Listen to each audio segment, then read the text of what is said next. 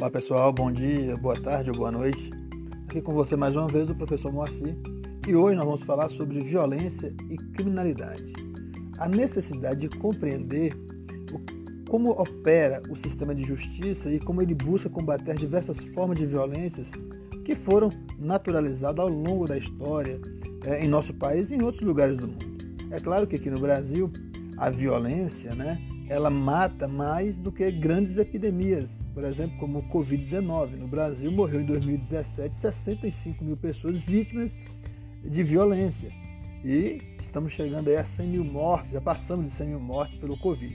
Então, a violência, ela também pode ser classificada como epidemia. Então, nós vamos estudar, falar um pouquinho sobre isso, violência e criminalidade.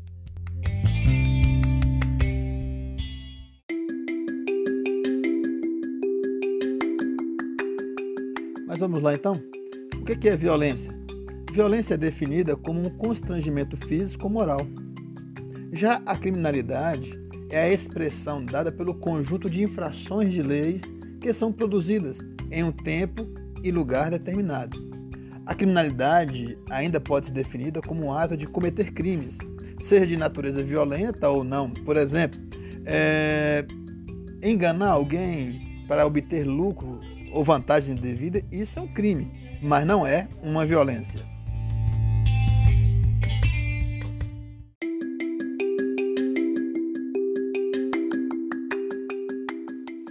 Bem, os estudos sociológicos sobre violência e criminalidade nos faz perceber que a definição de crime pode modificar-se ao longo do tempo e do espaço, reproduzindo valores culturais, costumes e até mesmo preconceito social.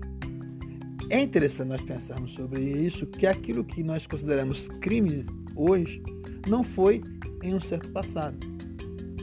Aquilo que nós aceitamos né, normalmente hoje, pode ser que no futuro ou que no passado tenha sido criminalizado.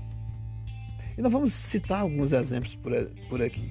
Por exemplo, vamos falar um pouquinho agora sobre os crimes de colarinho branco que se refere né, a crimes cometidos por políticos, funcionários públicos com cargos importantes, né, altos executivos de empresas. Né. Então, esse conjunto de fatores, políticos, funcionários públicos é, e altos executivos, eles produzem um certo tipo de crime que nós não consideramos violento, mas que rouba, tira dinheiro que iria para as pessoas que mais precisam. Ou seja, então, tem um certo tipo de violência dentro dele mas nós aceitamos ele como tolerável.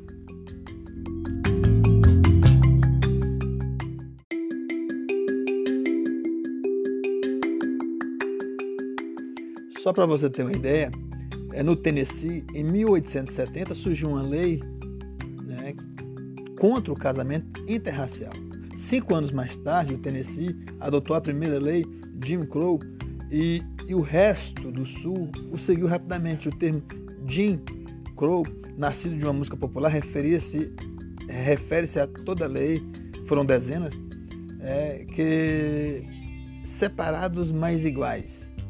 É, ou seja, havia separação, estabeleceu afastamento entre negros e brancos nos trens, estações ferroviárias, cais, hotéis, barbearias, restaurantes, teatro, entre outros.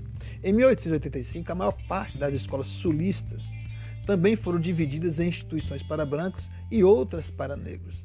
Então, se você estudar um pouquinho a história americana, você vai ver que ela foi tão racista né, quanto a história brasileira. Ok?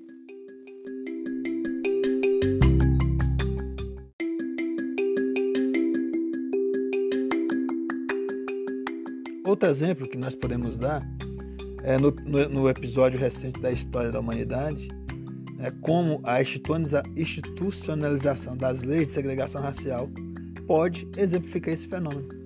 A aplicação dessas leis, definidas como um tipo de política de Estado, separa, separa os indivíduos ou grupos né, de indivíduos de uma mesma sociedade por meio de critérios raciais ou étnicos, privando-os de direito.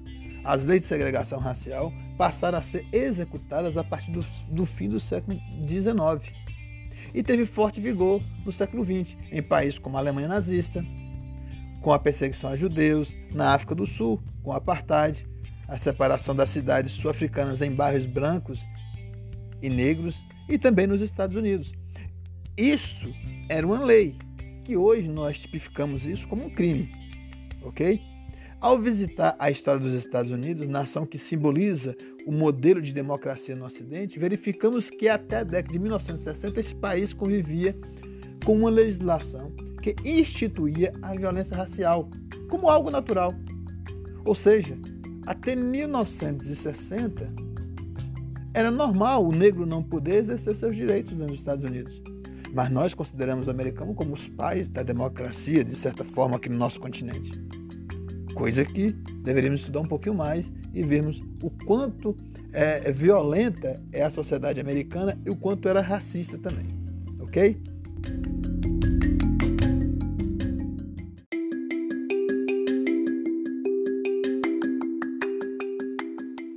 E ainda continuando sobre essa questão da violência, falamos muito sobre a violência que as mulheres né, sofrem, por exemplo, nos países como o Afeganistão, que nos dias atuais é, elas não podem nem mesmo é, reclamarem ou ir à justiça por causa quando são vítimas de estupro. Na legislação afegã, essas mulheres são criminosas por terem desonrado a sua família. É, e ao realizar sexo fora do casamento, mesmo que seja por motivo de uma violência, um estupro. E a gente fala, mas é um absurdo isso. Pois é, é um absurdo. Só que no Brasil é, existiu a lei, né, a partir de 1940, é, aonde existiu crime pela honra, a defesa da honra, a legítima defesa da honra, ou seja, aonde o homem poderia matar a sua mulher porque ela o traiu ou porque supostamente o estava traindo.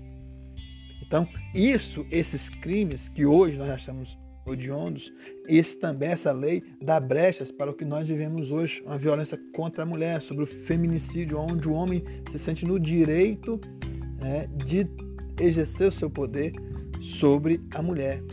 Estamos comemorando agora né, a, os 15 anos da lei Maria da Penha, né, que homenageia uma mulher cujo marido tentou matá-la duas vezes e que essa mulher ficou paraplégica né, e ela se dedica ao combate da violência contra as mulheres. Então, olha só quanto é também recente este combate a essas leis. Né? Então, nós podemos pensar então sobre isso. O quanto a violência se abate sobre os indígenas, sobre os negros, sobre os camponeses, sobre as pessoas que vivem em favelas, sobre a população LGBT. Então, nós temos no nosso país é, é, que começar a refletir um pouquinho sobre o que é violência e sobre o que é criminalidade, ok? Ficamos por aqui. Eu espero que você, a partir desta pequena introdução, você busque conhecer mais sobre violência e sobre criminalidade, ok? Um grande abraço e até a próxima aula.